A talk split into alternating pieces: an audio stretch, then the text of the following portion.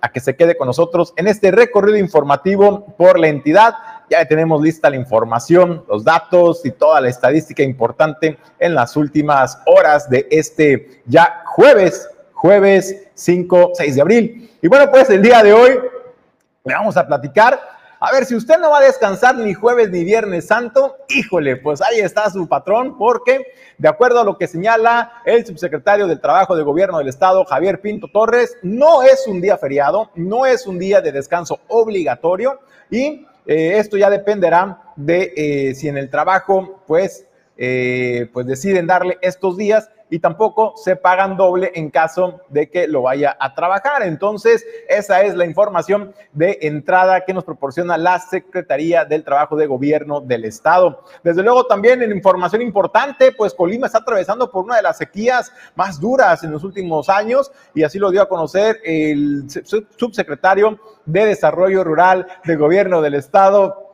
Jaime Sotelo, quien señaló que ya están en pláticas incluso con los productores para la manera de organizarse y de poder atender eh, los cultivos de riego de la temporada. Además, también eh, ya hay pláticas sobre algunas propuestas, algunas obras y proyectos importantes en materia hidroagrícola y esto es para eh, con la Conagua pues generar pues bordos u ollas de captación de agua en la zona rural para poder abastecer al campo colimense. También le vamos a platicar de que toma protesta el día de ayer, ya se lo habíamos anunciado desde hace una semana, el cambio eh, pues en la titularidad del Instituto Nacional Electoral eh, en el estado de Colima. Y bueno, pues fue Ana Margarita Torres Arreola la que rindió protesta como vocal ejecutiva de la Junta Local Ejecutiva del Instituto Nacional Electoral. Le tenemos aquí los datos porque también habló de los retos que estará enfrentando este instituto, no solamente el reto que se enfrenta a nivel nacional, sino también a nivel local, lo que se viene y la organización de las elecciones rumbo al 2024. Desde luego también pues avanza, avanza la bancarización de los programas del bienestar del gobierno de México. El día de ayer fueron entregadas más de 800 tarjetas del bienestar a beneficiarios del programa de pensión para el bienestar. Así lo dio a conocer Rosa María Vallardo, directora del DIF estatal Colima. Además, además también eh, anunció que en los próximos días estarán entregando más de 3 mil, de 3 mil tarjetas a los beneficiarios de este programa. Y vamos a platicar también de que se pone en marcha el proyecto de alfabetización para aquellas personas que no pudieron terminar sus estudios de primaria y secundaria, pues hay 28 millones de mexicanos que no concluyeron sus estudios y le tenemos aquí también la información. Y desde luego, pues también tenemos reporte, reporte de barrio, y es que vecinos de Los Patos reportan que en la escuela secundaria de la colonia eh, Terraplena, pues ¿qué cree? Dejaron encerrado un perrito en la escuela secundaria, no hay quien le dé alimento, no hay quien le dé agua y pobre perrito pues ahí está abandonado a su suerte, el llamado a las autoridades. Esta y más información en unos minutos, quédese con nosotros a nombre de Jesús Llanos Bonilla, Ulises Quiñones, productor general, productor adjunto Pedro Ramírez, Alejandro González Pulga. Comenzamos. Origen 360 es presentado por Grupo Jacesa, Glipsa Puerto Seco de Manzanillo, Goodward Group International Logistics Services, Cima Group, Torre Puerto Manzanillo, Restaurante El Marinero del Hotel Marbella, Puerto Café, Clínica Dental Local Bueno, pues muchas gracias a todos los patrocinadores por su confianza en este proyecto de origen informativo, la nueva televisión. Nos podrá sintonizar a través de Facebook, de nuestras redes sociales, de Instagram, de Twitter y desde luego también en nuestra página oficial. Lo invitamos a que nos visite www.origeninformativo.com. Ahí podemos estar en contacto directamente con usted. Desde luego nos eh, gustaría mucho recibir sus comentarios al respecto de la información que aquí, que aquí le presentamos. Vamos a entrar de lleno al tema editorial la mañana de este jueves. Y es que, híjole, como la Liga de la Justicia, literalmente como la Liga de la Justicia, pues surge un nuevo frente de eh, gobiernos de izquierda en Latinoamérica. ¿Y sabe para qué? Para combatir de manera dura y frontal la inflación en Latinoamérica. Bueno, pues es que déjeme comentarle que fueron presidentes de 11 países latinoamericanos, la gran mayoría de izquierda, acordaron este miércoles trabajar juntos por la reducción de la inflación. Esto a través de medidas para el intercambio de productos básicos y bienes intermedios. Así lo dio a conocer el gobierno de México. El compromiso fue anunciado tras una reunión virtual convocada por el presidente de nuestro país, de México, Andrés Manuel López Obrador, e involucra además a los países de Argentina, Belice, Bolivia, Brasil, Chile, Colombia, Cuba, Honduras, Venezuela, San Vicente y las Granadinas. Ahí señaló el presidente que se puede hacer intercambios en lo económico, en lo comercial, y señaló que si se ponen de acuerdo y se quitan los obstáculos, también aranceles y medidas sanitarias para que cada país tenga algo que ofrecer en este trueque, como se usaba anteriormente, ¿no? Hacer convenios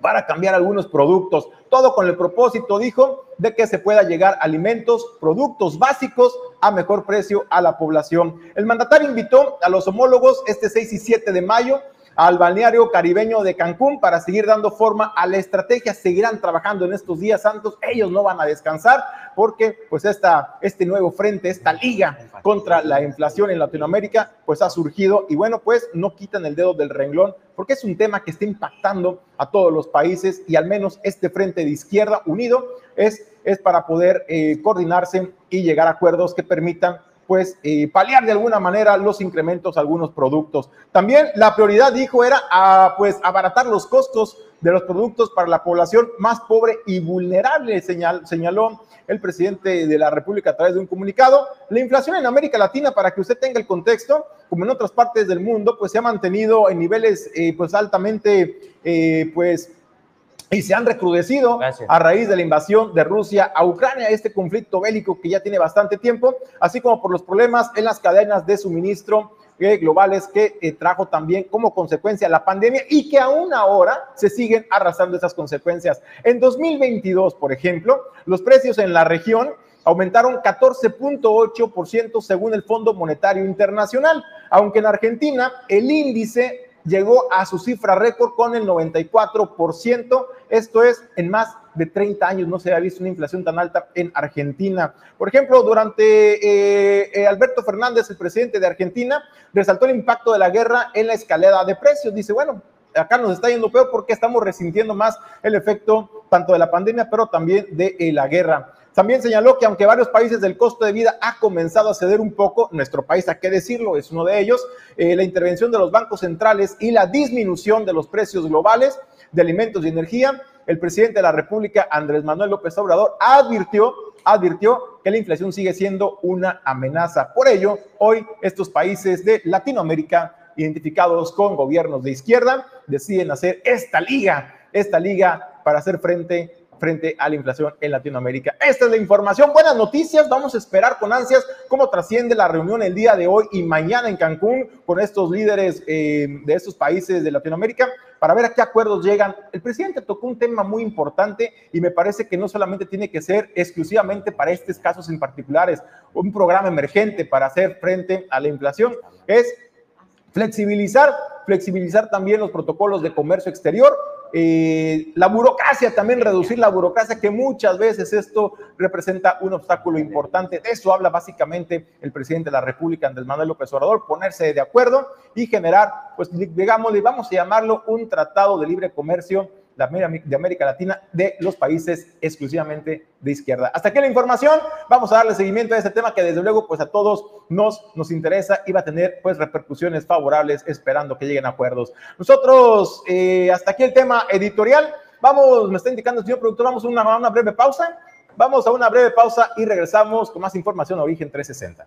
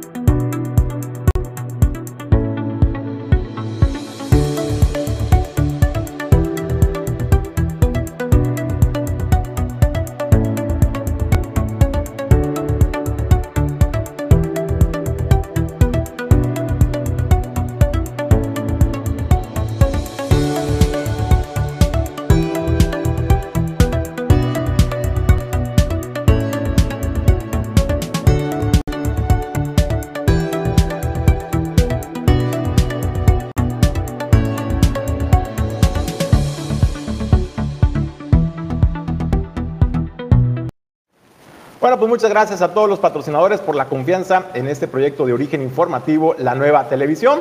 Tengo el gusto de saludar y presentar en los estudios a dos jóvenes promesas, talentos del Jiu-Jitsu, tengo entendido. Presento a Ronnie Benítez, quien es organizador del Ball Beach Tournament que se estará celebrando el próximo sábado, 8 de abril, y a Carol Topete, que la veremos arriba en el cuadrilátero, ¿verdad? Así es. A ver, platícanos, eh, Benny, de qué va este torneo, cuántos peleadores podemos estar esperando, dónde se va a realizar. Ok, César, pues muchas gracias primeramente por la, por la invitación y por la apertura de aquí. Eh, este torneo es el sábado, este sábado precisamente 8 de abril, en el Jardín de Eventos Mares, enfrente de las 5 de mayo. Van a estar presenciando 10 combates de Jiu-Jitsu, cada uno de 10 minutos. Eh, solo sumisión, cabe destacar, en este evento eh, la lucha no se va a decidir por puntos, debe de haber un ganador por sumisión. Entonces va a estar eh, muy interesante si te interesa este deporte porque ha estado mucho en boca de todos y es, es bueno, ¿no? Explorar cosas nuevas y por qué no intentarlo. Oye, eh, platícanos cuántos peleadores van a estar, eh, categorías también, porque estoy viendo aquí el, programa y también va a haber peleas infantiles. Sí, mira, eh, vamos a tener una pelea de exhibición. La idea también es promover en cierto punto a los alumnos de la Academia Berimbolo. también va a haber unas luchas con gente que viene de Aguascalientes, de otros estados. Entonces, por ejemplo, Carol va a tener una, una lucha no sé, que A ver, Carlos, platícanos, cómo, te sientes? ¿Nerviosa? ¿Es tu primera pelea? ¿Ya tienes peleas eh, anteriores? No, es mi primera. la verdad es que este, estoy emocionada, muy emocionada, estoy tranquila, no estoy nerviosa. La verdad es que me preparé bastante, entrené bastante. Este, mi cuñado, profesor, me exigió bastante, entonces la verdad es que no queda nada más que ese mismo sábado, pues darlo todo en el mar. ¿Cómo, ¿Qué fue lo que te llamó la atención para incursionar en este deporte, Carol? Este, y para todas las jovencitas que de pronto les llama también esta inquietud y no se animan, ¿qué les puedes decir? Pues yo hice muchos deportes, natación, baile, este, voleibol, hasta ir a fútbol y la verdad es que nada me gustaba, o sea, no me llamaba la atención. Y un día mi mamá iba pues a una academia y había CrossFit, entonces mi mamá decidió meterme ahí y tenía aproximadamente unos 6, 7 años, entonces la verdad empecé en clase de niños y mi proceso fui avanzando, mejorando, me dieron grados en la cinta, entonces pues ya después me cambiaron a adultos, entonces terminó pues mi, mi faceta ahí en esa academia y dejé el jiu-jitsu, lo dejé un tiempo hasta que mi cuñado abrió la academia de berimbolo y ahora sí ya me metí de lleno, ya tengo un año y medio pues entrenando. Oye, ¿ya, ¿ya sabes con quién vas a enfrentarte, Carol? Sí, la verdad es que una vez me tocó luchar con mi contrincante, vinieron desde, creo que de visita al, a Berimbolo, y pues la verdad he visto que a ella este, le ha ido muy bien en sus luchas y todo, pero pues yo qué te digo, voy a dar lo mejor de mí y hay que ser, pensar positivo y creer en uno. Oye, platícanos, este, Ronnie, eh, pues la preparación, la organización de este evento, es muy es difícil de pronto en esa temporada eh, que todos los peleadores, tú dices que vienen peleadores de otros estados de la República. Manzanillo empieza a ser referente ya en este deporte, ¿eh? Claro que sí, mira, este, es difícil. Siempre la preparación eh, de cada atleta, independientemente, siempre salen cosas adversas que uno no tiene considerado. Pero sí, los atletas, como mencionaba Carol, eh, son atletas activos actualmente, están compitiendo mucho. Eh, Carol quizá eh, no compite muy seguido, pero, pero entrena todos los días y, y, pues realmente con el, simplemente, con el simple hecho de hacer eso estás avanzando, ¿no? Vamos a, vamos a ver cómo, cómo se desarrolla su lucha con, con esta, con, Frida Covarrubias. Frida Covarrubias, perdón. Y, pues bueno, emocionado yo como su entrenador y, quiero que pues que le vaya de lo mejor y, pues vamos a ver, ¿no? ¿Qué, pasa? Oye, eh, Carol, platícanos eh, tu preparación en qué consiste, porque muchas veces y los vemos nada más en el escenario, pero es un desgaste físico, pero también mental impresionante el que, el que se someten los peleadores, ¿no? Claro, bueno, pues al principio que me dieron la noticia sí me puse muy nerviosa, la verdad, porque pues es que, o sea, es un compromiso que tengo con, con mi profesor y con la academia de, representar berimbolo, entonces pues todos los días, este mi profesor me exigía bastante, nos ponían a hacer unos postes que es que tú te pones al centro del mar y todos tus compañeros pasan.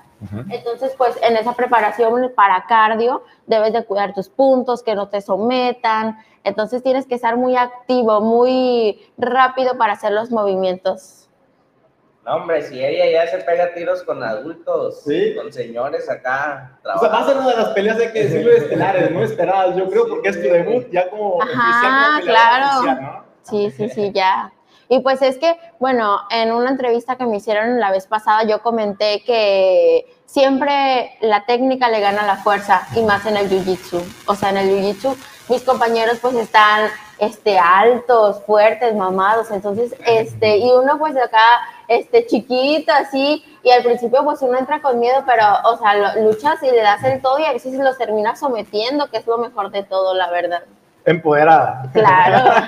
Oye, para poder asistir, eh, Ronnie, ¿a dónde hay que llamar? ¿Hay que apartar lugar, la reservación, la entrada? ¿Cuál es el costo? ¿El cupo también? Porque imagino que va a ser pues un evento bastante demandado. Sí, mira, eh, bueno, ya cerrando ahí el, caso de, Carol, eh, esto es un ejemplo para las mujeres que, quieran, eh, estén interesadas en adquirir una herramienta que les pueda ayudar a defenderse. Ok, no es tan, no, es infalible, ¿verdad? Siempre es mejor evitar los problemas, pero esta es realmente una, una muy esencial este, habilidad. Adquiéranla. Y respecto a lo, de, lo demás, bien, puede mandarme mensaje al teléfono 314-157-8191. Eh, ahorita las entradas este, tienen costo de 300 pesos y hay una mesa VIP, esa está en 500. Eh, incluye snack para que va a ser una comida de tres tiempos para que puedas estar este, presenciando el evento a gusto. Eh, va a haber bebidas que puedes eh, adquirir ahí en el lugar. Eh, pues no sé qué más dudas hay. Pues ya está la hora, es a las 6 de la tarde, este sábado 8 de abril. Los boletos de 300 pesos, 500 pesos, ya con su cenita, ya en forma para que puedan disfrutar de las peleas. Y en, en, tengo entendido que es en Mare. En Mare. Muy bien, ahí sobre el Boulevard Miguel de la Madrid. Sí, excelente. Bueno, pues Ronnie, pues muchas gracias por tu visita a los estudios de origen informativo. Carol, todo el éxito, la verdad. Vamos a estar ahí echándole porras también, orgullosamente manzanillense. Claro, ah, bueno, pues vamos a apoyar el talento local. Así es. Claro. Y dejar en alto Manzanillo, que se, que se escuche el jiu aquí en Manzanillo, más de lo que se está escuchando. Muy bien. Sí, realmente este es un evento que, que no se hace seguido, entonces vamos incentivando este tipo de eventos para que las las nuevas generaciones y la juventud se motiven a hacer algo que tenga un compromiso, que los impulse a, tener un estilo saludable o en este caso deportivo, ¿no? Entonces, pueden, pueden ir, este, con el simple hecho de ir, este, ayudan mucho y, bueno, este, apoyan al talento local. Excelente. Muchas gracias, Carol Ronnie, por su visita a los estudios de origen informativo. Nosotros vamos a otros temas. Le comento, a ver, se lo hicieron trabajar jueves y viernes santos pues no hay de otra, ¿eh? porque de acuerdo a lo que dice la Secretaría del Trabajo, no son días feriados, no son días oficiales, entonces lo tienen que trabajar y no le van a pagar doble. Así lo da a conocer Javier Pinto Torres, subsecretario del Trabajo del Gobierno del Estado de Colima. Polémica entre que si jueves, los días jueves y viernes santos, eh, jueves, viernes, sábado, eh, santos, si son descanso obligatorio o no son descanso obligatorio. Aquí en ocasiones lo que nos marca confusión es el calendario de la SEP, que si bien es cierto, las vacaciones de, los, de, la SEP, de los maestros, marca toda la semana, marca este, como días no laborables, lo cierto es de que la Ley Federal del Trabajo, los días jueves y viernes, que eh, supuestamente son los días más fuertes, eh, para la Ley Federal del Trabajo, para la Subsecretaría del Trabajo e invitar a conocer a todos los patrones y los trabajadores de que no es descanso obligatorio, es decir, se trabaja normal. a diferencia de otras fechas, como puede ser el 25 de diciembre, como puede ser el primero de enero, los días jueves y viernes santos o los días santos no están considerados como días de descanso obligatorios. Por lo tanto, se trabajará como una semana normal y no está obligado el patrón a pagarlo doble. Entonces, eso sí que quede, que quede bien claro para no generar confusión, porque eh, sí ha habido algunos comentarios de que, oye, mi patrón me quiere hacer trabajar jueves y viernes, pero son los días santos, entonces me los tendría que pagar doble. No, debes de, de trabajar una, la semana normal y no se te va a pagar doble porque es un día normal. Son días que no están marcados como días de descanso obligatorio o días de bueno, pues ahí está lo que dice el subsecretario del Trabajo, Javier Pinto Torres. No, no son días feriados, no son días de descanso obligatorio. Eso ya dependerá de cada eh, empresa, de cada empleador, que le, que le otorgue uno, dos o los tres días desde miércoles, jueves o viernes, pero por ley no se descansan y tampoco se pagan doble estos días. Nosotros vamos a otros temas. y le comento pues el estado de Colima está pasando por una, pues no vamos a llamarle tanto una crisis de sequía, pero sí es, una, es un periodo de estiaje bastante eh, fuerte que están enfrentando los productores de nuestro campo. Así lo dio a conocer Javier, este, Jaime Sotelo García, quien es el subsecretario de Desarrollo Rural del Gobierno del Estado, y señaló que hay pláticas con los productores pues para buscar mecanismos de hacerle frente a esta situación, que no se vean afectados ni el ganado, pero tampoco los cultivos de temporada. Además, también anticipó que ya están en pláticas con la Comisión Nacional del Agua para eh, poder echar a andar proyectos hidroagrícolas que permitan que pues en las próximas temporadas de lluvias poder tener una mayor captación de agua que permita desde luego atender en estas temporadas de riego. El tema que tiene que ver con el agua que abastece las zonas de riego. Este, hemos estado en contacto permanente con, con Conagua, que es la instancia, digamos, normativa y que tiene que ver directamente con el abastecimiento y la distribución de los volúmenes de agua que tiene asignado cada módulo o unidad de, riego. Este, hasta donde nos han comentado ahorita, este, el agua, eh, bajo estas circunstancias, se sigue teniendo cuidado con un manejo adecuado este, no se ven en estos momentos, en estos momentos no se ve alguna posible amenaza de que las, los productores que cuentan con riego puedan este, mostrar una escasez que pongan en riesgo sus cultivos. Llámese el módulo de Peñitas, llámese el módulo de Tecuanillo, el módulo de, de Amelna, el módulo de Cerro Ortego, allá por Manzanillo. El agua ahí está, digamos, todavía en razonablemente, este, contamos, se cuenta con agua se les ha estado comentando con los módulos, con los dirigentes que se tenga que se extremen precauciones porque no obstante que estos días ha estado nublado, este, las temperaturas que tenemos alcanzan 38, 38 grados.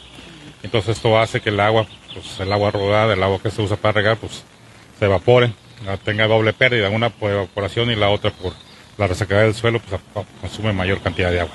Pero estamos ahí con agua y con los con los módulos de riego, con las unidades de riego para que no vaya a faltar este importante líquido elemento para la producción del ahorita esa, digamos esa fortuna.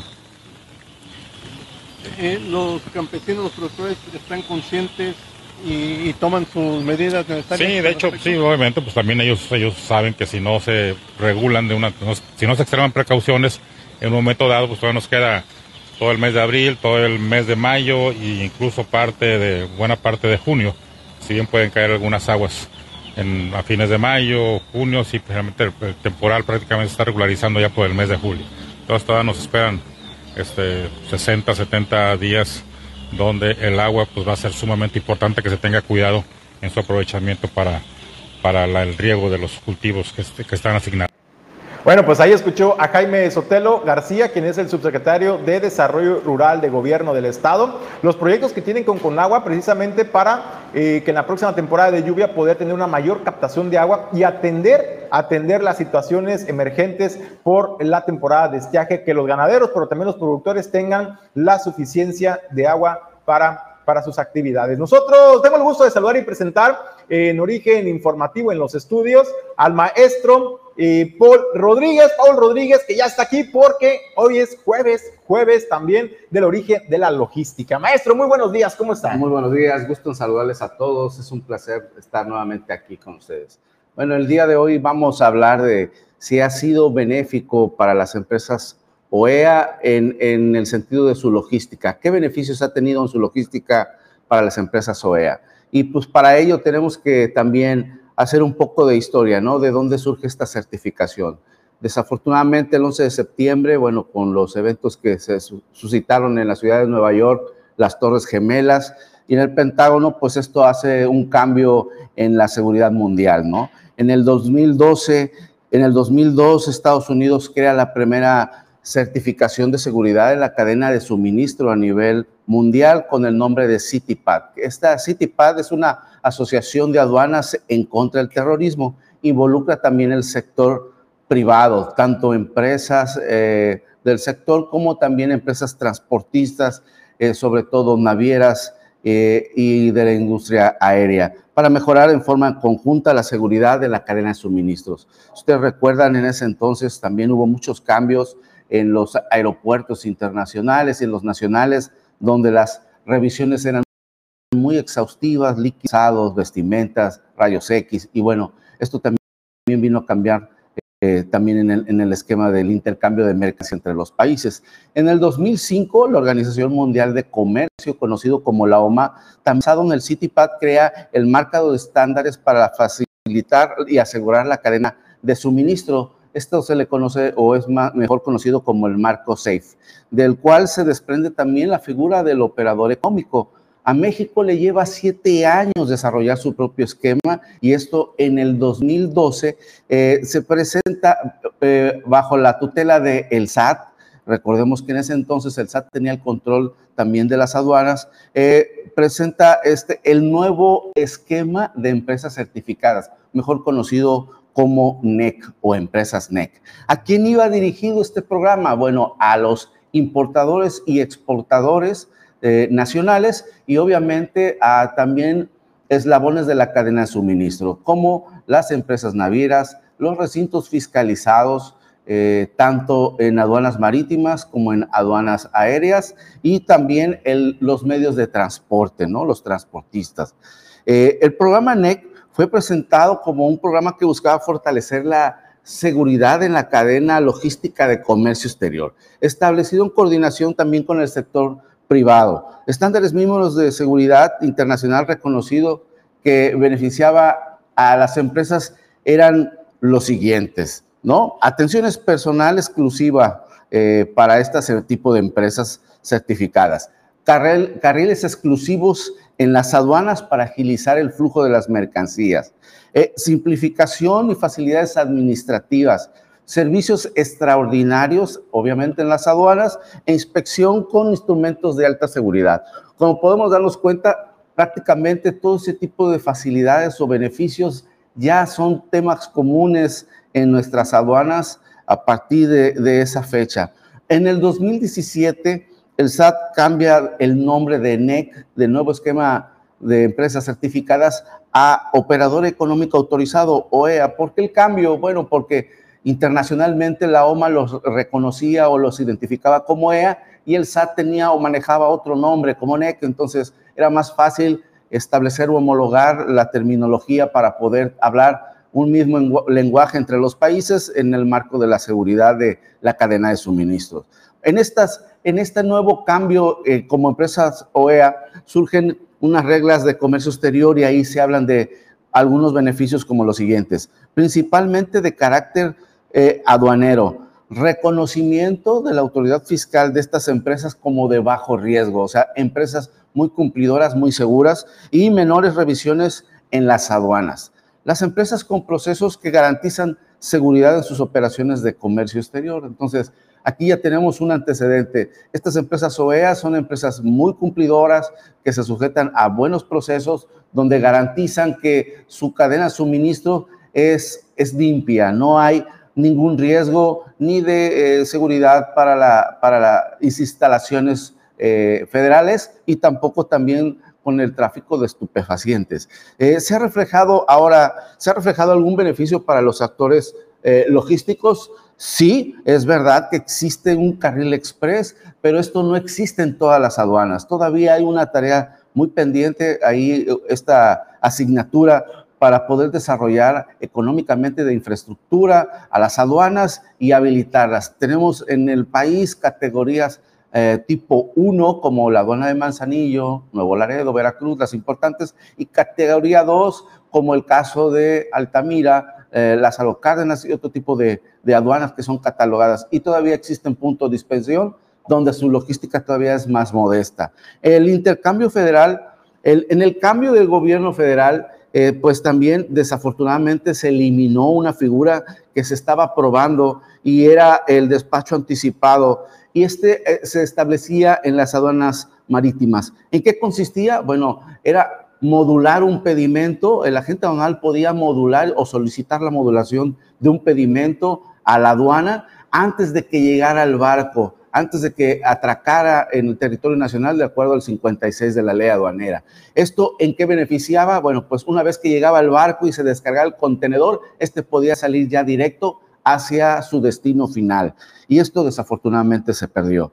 Eh, eh, también eh, otros actores de la cadena de suministro, como las navieras, las propias autoridades federales como la CIPONA y la aduana, los recintos fiscalizados, no cuentan con un programa especial para las empresas OEA, ya sea agentes aduanales o para las empresas que se acogen a este beneficio.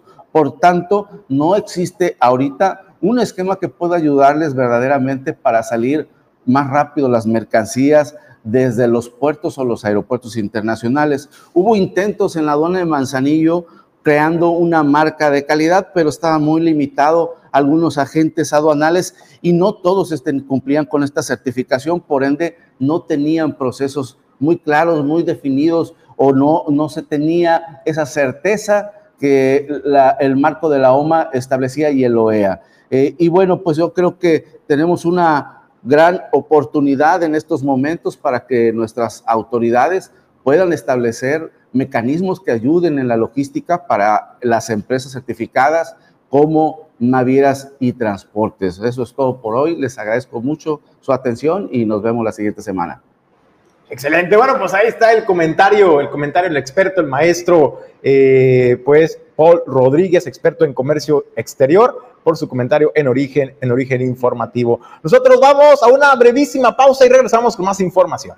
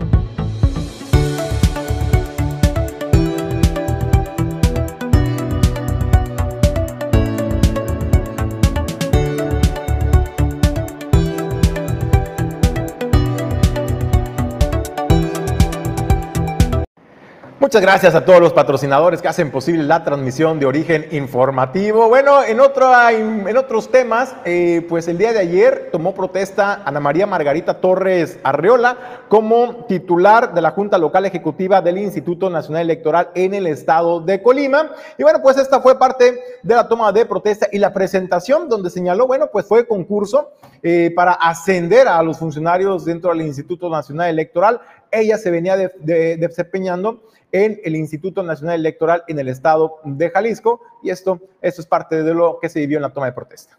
Ganadora de la invitación al segundo certamen interno de ascenso 2023 para ocupar la plaza vacante en ese momento de la vocalía ejecutiva de la Junta Local Ejecutiva en el estado de Colima, a partir de el primero de abril de 2023. Dicho acuerdo me fue notificado mediante el oficio INEDESPEN diagonal 1016, eh, diagonal 2023, de fecha 30 de marzo de 2023 y que fue suscrito por la directora ejecutiva del Servicio Profesional Electoral y a través del cual se dio cumplimiento al punto segundo del citado acuerdo. En ese sentido y en cumplimiento entonces a lo que establece eh, específicamente el artículo 128 de la Constitución Política de los Estados Unidos Mexicanos, el día de hoy eh, rendiré la protesta de ley, por lo que le solicitaría atentamente, nos ponemos de aquí. Muchas gracias.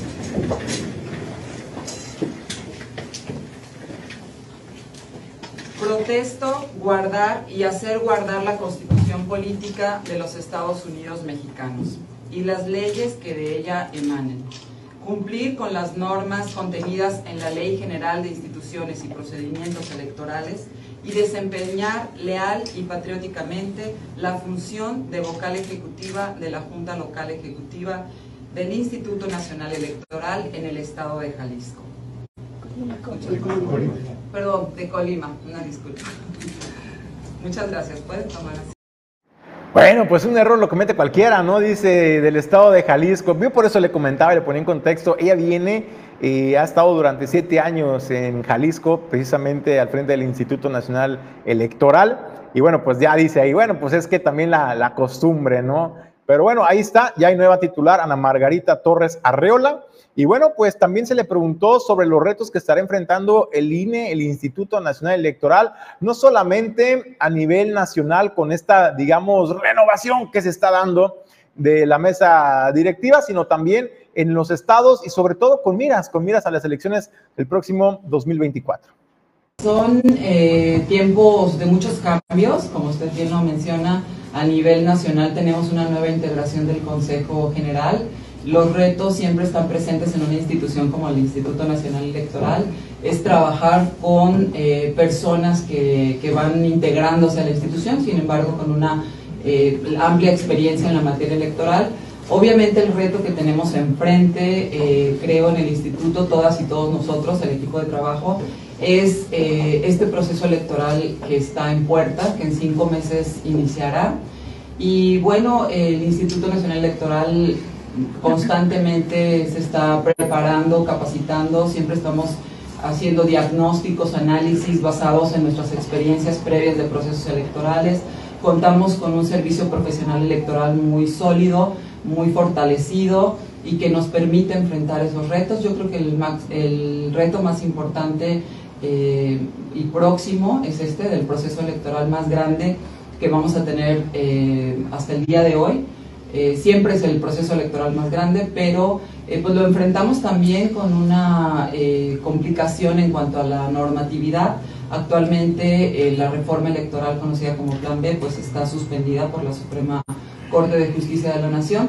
Sin embargo, pues esto no es un hecho definitivo, es una suspensión aún. Entonces, este, pues habrá que ver si las normas con las que vamos a trabajar este proceso electoral continúan siendo las mismas que nosotros conocemos y con las que consideramos que podríamos hacer el mismo trabajo de calidad en el proceso electoral.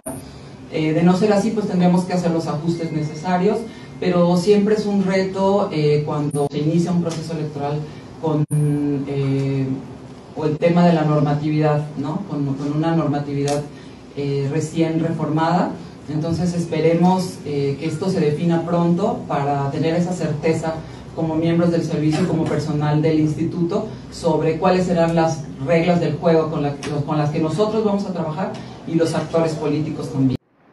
Bueno, pues ahí está ya la información y es importantísimo ya que tenga eh, pues cabeza el Instituto Nacional Electoral en el estado de Colima por la organización que se viene, la planeación, eh, la capacitación también eh, de, eh, para la, eh, la, próxima contienda electoral del 2024 y estamos a contrarreloj para toda la organización. También hay un tema por ahí pendiente sobre la suficiencia presupuestal de cómo se va a hacer frente. Bueno, pues señalaba la nueva titular del INE que se va a hacer lo que se tenga que hacer con lo que se tiene y en caso de ser necesario, pues hacer una solicitud se tendría que hacer en su momento pero se tendrán que realizar las, la organización de las elecciones no está en riesgo. Vamos a otros temas. Bueno, pues continúa, continúa la entrega y el avance, se continúa avanzando la bancarización de los programas del bienestar del gobierno de México en el estado de Colima. Así lo dio a conocer Rosa María Vallardo, quien es la directora estatal del DIF. Eh, del DIF. Y bueno, ella comentó que en tan solo el día de ayer se entregaron 800, 800 tarjetas de bienestar para los beneficiarios del programa de pensión para mi bienestar. Además, que en los próximos días y semanas, si a usted no le ha tocado, pues tenga paciencia porque todavía faltan y serán cerca de 3 mil, de 3 mil tarjetas las que se estarán entregando en los próximos días la entrega de eh, tarjetas para adultos mayores, este, este proceso de bancarización que están haciendo, que nuestro presidente, como bien lo sabes ya, activó ya el, Banco Bienestar y la, intención es que todos los adultos mayores, en lugar de estar viendo a entregas físicas, eh, vayan cada quien al cajero automático o a, la, o a ventanilla cuando así lo requieran. Entonces es un proceso de bancarización que ha tenido varias etapas y en esta ocasión estos beneficiarios se les entrega tarjeta para que puedan hacer uso de ella como bien les convenga. El día de hoy tenemos 800 personas este, aquí que van a estar llegando y yéndose durante el transcurso del día y se va a avanzar con 3.400 personas a lo largo de cinco próximos días, de hoy a cuatro días más. Este, ya se les irá informando directamente a cada uno de los. Bueno, pues ahí está la información. Le digo, eh, pues usted esté atento para cuando le entreguen la tarjeta. Eh, todavía falta, todavía falta, hay ya programación para ello, así es que lo importante es que se siga avanzando en esta eh, bancarización de los programas de, del gobierno de México. En otra información le comento, bueno, pues se pone en marcha el proyecto de alfabetización para todas aquellas personas que no pudieron terminar sus estudios del nivel básico, primaria y secundaria. ¿Sabe cuántos eh, mexicanos no concluyeron sus estudios de acuerdo al último censo. 28 millones de mexicanos no saben leer ni escribir en nuestro país. Así lo dio a conocer María de los Ángeles Zúñiga, quien es supervisora de la Secretaría de Educación Pública en la entidad. ¿Qué tal? Muy buen día todavía. Necesito saludarlos y compartirles que, bueno, su servidora actualmente es supervisora de la SEP, de la Secretaría de Educación Media Superior y traemos un programa nacional o un movimiento nacional por la educación, donde se hizo un convenio con la Secretaría de Educación Pública y el Instituto Nacional para la Educación de los Adultos, donde entre todos juntos contribuyamos a reducir ese rezago educativo que tenemos en nuestro país, como son más de 18 millones mexicanos. ¿En qué consiste el proyecto? En que cada joven de bachillerato de todos los planteles, tanto del Estado, la Universidad de Colima, CONALEP, CEBET y CEBET, CESMAR, se acerquen con sus vecinos, con sus familiares, con sus amigos y nos lleven a ese chofer, a esa ama de casa que no ha terminado sus estudios de primaria, de secundaria, o tan solo de enseñarnos a leer y escribir. Y con eso estamos haciendo un efecto multiplicador. Estamos contribuyendo con esa responsabilidad social que tenemos como mexicanos y sobre todo hablar de lo bueno. En este sentido, trabajo bastante arduo, sin embargo, todos ponemos este empeño, ¿no? Los jóvenes eh, pueden liberar su servicio social. En algunos casos, bueno, pues eh, eh, se hace en las empresas públicas que tienen que cumplir un horario de 4 de la tarde a 7 de la tarde por más de 6 meses. Aquí los jóvenes, con que alfabeticen, van a liberar su servicio social y con ello contribuimos pues, a los principios de la nueva escuela mexicana que precisamente es tener esa responsabilidad social para contribuir con este, nuestra sociedad. María de Los Ángeles Zúñiga Arias, supervisora de la Subsecretaría de Educación Media Superior en el Estado de Colima. Estamos a la orden. Bueno, pues ahí está la información, 28 millones, 28 millones de mexicanos que no saben leer y escribir en nuestro país, pues tienen un trabajo bastante arduo los encargados del Instituto de Educación para los Adultos Mayores, que ahí también atienden obviamente a los jóvenes que vienen con el rezago educativo en su nivel básico y es, es un reto importante que en nuestro país no se ha podido acortar esta brecha en la educación. Vamos a otros temas. Bueno, pues ganaderos de la entidad ven como una ventaja muy importante que los productos y que se están ofreciendo en las exposiciones o en Guadalajara se puedan tener directamente aquí en el estado de Colima. Así lo dio a conocer Abel González Vargas, quien es ejidatario y ganadero de la región, y señaló que es en el ejido Emiliano Zapata donde se están ofreciendo estos productos y esos accesorios y artículos para el campo, para los ganaderos. Y esta es la información. Mire, yo soy de Cihuatlán, Jalisco, y me dedico a la, ganadería y a la agricultura. Entonces, pasando aquí por la carretera, vimos aquí que estaba este negocio nuevo de implementos que ocupa uno. Y este, pues vamos saliendo que conocemos al dueño del negocio. Y pues tiene lo que en realidad a veces buscamos más lejos, que nos cuesta pues, traerlas, y aquí las tenemos a la mano. Si lo compra uno, por decir, en Guadalajara, en Ciudad Guzmán, pues si no va uno por ellos o que te los fleteen, pues el flete siempre te cobran por lo que en realidad es un gasto completo y de vuelta, que lo hagas en un vehículo particular. Entonces el ahorro, pues estamos hablando de un 10 o 15% del valor de, lo que este, adquieres, ¿verdad? Porque en un vehículo chico, pues no, en realidad no, no cabe la estructura, largo, mientras más largo es mejor, más animales comen al mismo tiempo. ¿verdad? Y pues va a ser un flete que tenemos que, este, pagar, ¿verdad? Mientras más salga uno más fuera de, su lugar de origen, pues es este. Pues a lo mejor no, a lo mejor sí, pero tiene uno el, siempre el pendiente, ¿verdad? De, pues no tener las amistades o que le orienten, ¿verdad? De qué horas hay que andar o este, si somos gente de fuera, pues nos nos alcanzan a, notar que no somos de ahí, ¿verdad? Y no sabe uno, si en realidad no ha tenido uno la mala experiencia de eso y ni quisiera uno tenerla, ¿verdad? Pero siempre cuando sale uno a buscar cosas, pues es lo que se expone, ¿verdad? Que a veces se hace tarde por X motivo, a ver, no hay tanta seguridad en las carreteras, desgraciadamente, ¿verdad? Este, todo lo que tiene casi es lo que ocupamos, ¿verdad? Y de hecho, este, sí estamos este, tratando de comunicarle a los amistades, amigos, ¿verdad? que tienen la misma actividad, pues para que vengan y vean, vean, vean este, las estructuras, bebederos, corrales. No, no, pues tiene aquí lo que ocupamos y buscamos en otro lado. Ya sin necesidad de ir aquí, aquí las tenemos con nuestro buen amigo, ¿va? Y cómo no, Abel González Vargas, Cihuatlán, ¿va? Amigo aquí del propietario del, negocio, ¿va? Que le vamos a dar una mano para que se dé a conocer más. Perfecto. Sí. Con eso. Bueno, pues ahí está. Buena, buena información, buenas noticias para el sector ganadero en la entidad, en la región. Nosotros vamos, hoy es, hoy es jueves, pero le vamos a adelantar porque mañana no hay edición, entonces le vamos a adelantar las recomendaciones que hay que ver en las plataformas y también en el cine este fin de semana en familia. Bueno, las recomendaciones con Fernando Asensio. HBO Max, Legión de Superhéroes. Kara, devastada por la pérdida de Krypton, lucha por adaptarse a su nueva vida en la Tierra. Superman la asesora.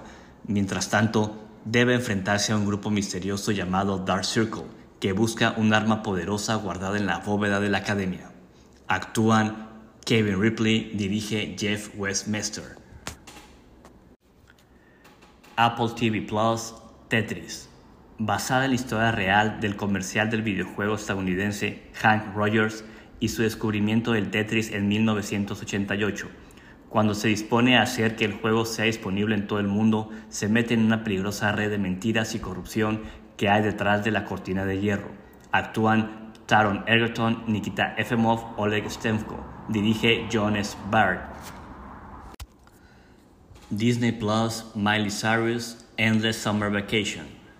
Miley presenta e interpreta de forma inédita los temas de su octavo álbum de estudio, Endless Summer Vacation, además de singles Flowers y siete temas exclusivos. El especial también incluye una actuación de su éxito mundial The Climb. Las actuaciones se intercalan con entrevistas exclusivas realizadas en la casa de Los Ángeles donde se rodó el videoclip de The Flowers, casa que un día perteneció a Frank Sinatra. En este especial, Miley invita a conocer su nuevo álbum y a la persona que es el día de hoy. Dirige Jacob Brexton. HBO Max Succession, temporada 4. Sigue los problemas del poderoso clan Roy, después de que Logan Roy, su patriarca de la familia, dueña de un extraordinario imperio de comunicaciones y de una considerable fortuna, toma la decisión de retirarse del negocio y dejar a uno de sus cuatro hijos como la cabeza principal del negocio. Antes de poder realizar su decisión, Roy sufre una enfermedad que no le permite elegir a su sucesor, ocasionando que los miembros restantes de la familia inicien una guerra política y personal para quedarse con el poder de la empresa. Actúan Brian Cox, Nicholas Brown, Jeremy Strong. Dirige JC Armstrong. Amazon Prime, Corazón de Fuego. Georgia Nolan sueña con ser la primera mujer bombero del mundo, pero todos quieren convencerla de que esa no es una profesión para chicas. Cuando años más tarde un misterioso pirómano comienza a sembrar el pánico en Broadway, surgirá la oportunidad que siempre ha estado esperando. La investigación es asignada al bombero retirado Sean, el padre de Georgia. Desesperada por ayudar a su padre y salvar su ciudad, Georgia se disfraza de chico y se une a un pequeño grupo de bomberos inadaptados que va a poner todo su corazón en detener al pirómano. Dirigen Theodore Lee, Lauren Sirot. Netflix Misterio a la Vista, parte 2. Nick y Audrey Spitz, ahora detectives a tiempo completo que tratan de hacer despegar su agencia de detectives privados, se ven inmersos en un conflicto internacional cuando su amigo el Mahará es secuestrado en mitad de su fastuosa boda. Actúan Adam Sandler, Jennifer Aniston, Melanie Laurent. Dirige Jeremy Garlick.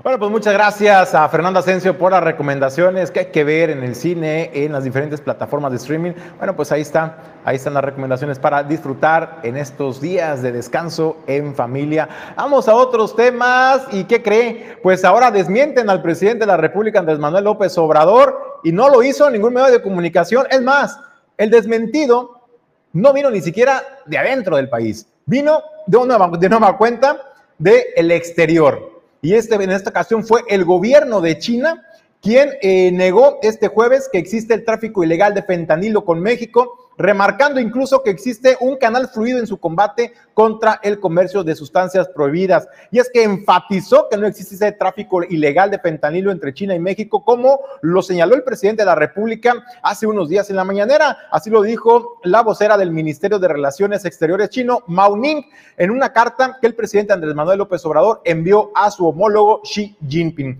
Agregó que hasta el momento China no ha recibido una notificación alguna del gobierno de México sobre la incautación de precursores de fentanilo, como para que el gobierno de México, sin previo reporte, eh, diga eh, que eh, pues todo el fentanilo que viene o que se incauta en los puertos de nuestro país viene de China. El martes fue el presidente reveló esta carta enviada al presidente de China en la que pedía ayuda para combatir el tráfico ilegal del opioide, esto tras la propuesta de legisladores republicanos de intervenir militarmente en México para solucionar el problema. Ahí señaló el presidente que acudía al presidente, a su homólogo de China, no para pedirle apoyo entre estos Mamago señaló, sino para solicitarle que por razones humanitarias, pues ayude a controlar los envíos de fentanilo que pueden remitirse de China a nuestro país. Por ejemplo, dijo, sería un apoyo inestimable contar con información sobre quiénes importan esta sustancia, qué cantidad, en qué embarcaciones, cuando sale de los puertos de China y a qué puertos mexicanos llega y el, típico, y el tipo específico de sustancia. Esto fue el 22 de marzo en esta misiva. Bueno, pues al respecto, pues el gobierno de China dijo, no, no, nosotros no enviamos, no mandamos fentanilo, no mandamos este opioide a su país. Y bueno, pues eh, esto pareciera más bien echarle la culpa ahora con la amenaza de los republicanos del vecino país del norte de proponer o de querer mandar eh, militares a México y de Estados Unidos para hacer frente a este problema que está afectando también al vecino país del norte, bueno, pues el presidente dijo, no, no somos nosotros, es China, es ahí el problema y por eso le manda la bolita, pero no, efectivamente dice China, no tenemos reporte oficial, el presidente manda a preguntar quiénes son los que eh, exportan, de qué puertos salen, a qué puertos llegan, México tiene sus propios sistemas de información, caramba, como para poder saber de qué barcos vienen, cuál es la procedencia. Eso el gobierno mexicano lo debe saber. No hay trabajo de inteligencia. Cuando se arriba un, barco, un buque y se revisa y se detectan que hay sustancias ilícitas, bueno, pues automáticamente saben qué buque es, de qué país viene, de qué puerto salió y a dónde va dirigido. Esa información es ociosa pedírsela al gobierno de China cuando en nuestro país, si realmente se está combatiendo el trasiego de eh, estupefacientes, no deberíamos tener esa información. Preocupante es que no la tengamos. Preocupante es que se la tengamos que solicitar a otros países, a los, a los importadores. Vamos nosotros a más información. Nos mandan esta imagen, nos mandan esta imagen eh, de reporte de barrio, vecinos de eh, Terraplena. Esto que ve ahí no sé si usted podrá alcanzar a apreciar ahí. Se ve, es un perrito, la verdad, que está en la secundaria ubicada en esta zona eh, de Santiago Norte. Y es un perrito que ya tiene varios días llorando, ladrando, pues porque no tiene alimento, no tiene agua, así lo reportan los vecinos, lo dejaron encerrado en la escuela secundaria, así es que se hace un llamado, un llamado atento a las autoridades, pues para su intervención porque pues, se fueron de vacaciones, pero dejaron el peludito atrapado, abandonado a su suerte y con esas temperaturas, híjole, pues la verdad es que pues eso, eso no es, no es para estos días santos, lo vamos a poner así, ¿no? Hay que cuidar también a nuestros peluditos. Con esto nos despedimos del informativo, no sin antes agradecerle el habernos acompañado y a nombre de Jesús Llanos Bonilla, Ulises Quiñones, productor general, Alejandro González La Pulga y también Pedro Ramírez, productor adjunto. Yo soy Julio César González, le digo, no nos vemos mañana. Mañana, mañana descansamos. Nos vemos el lunes 7:30 con más información. Que tenga un extraordinario puente, un extraordinario fin de semana en familia.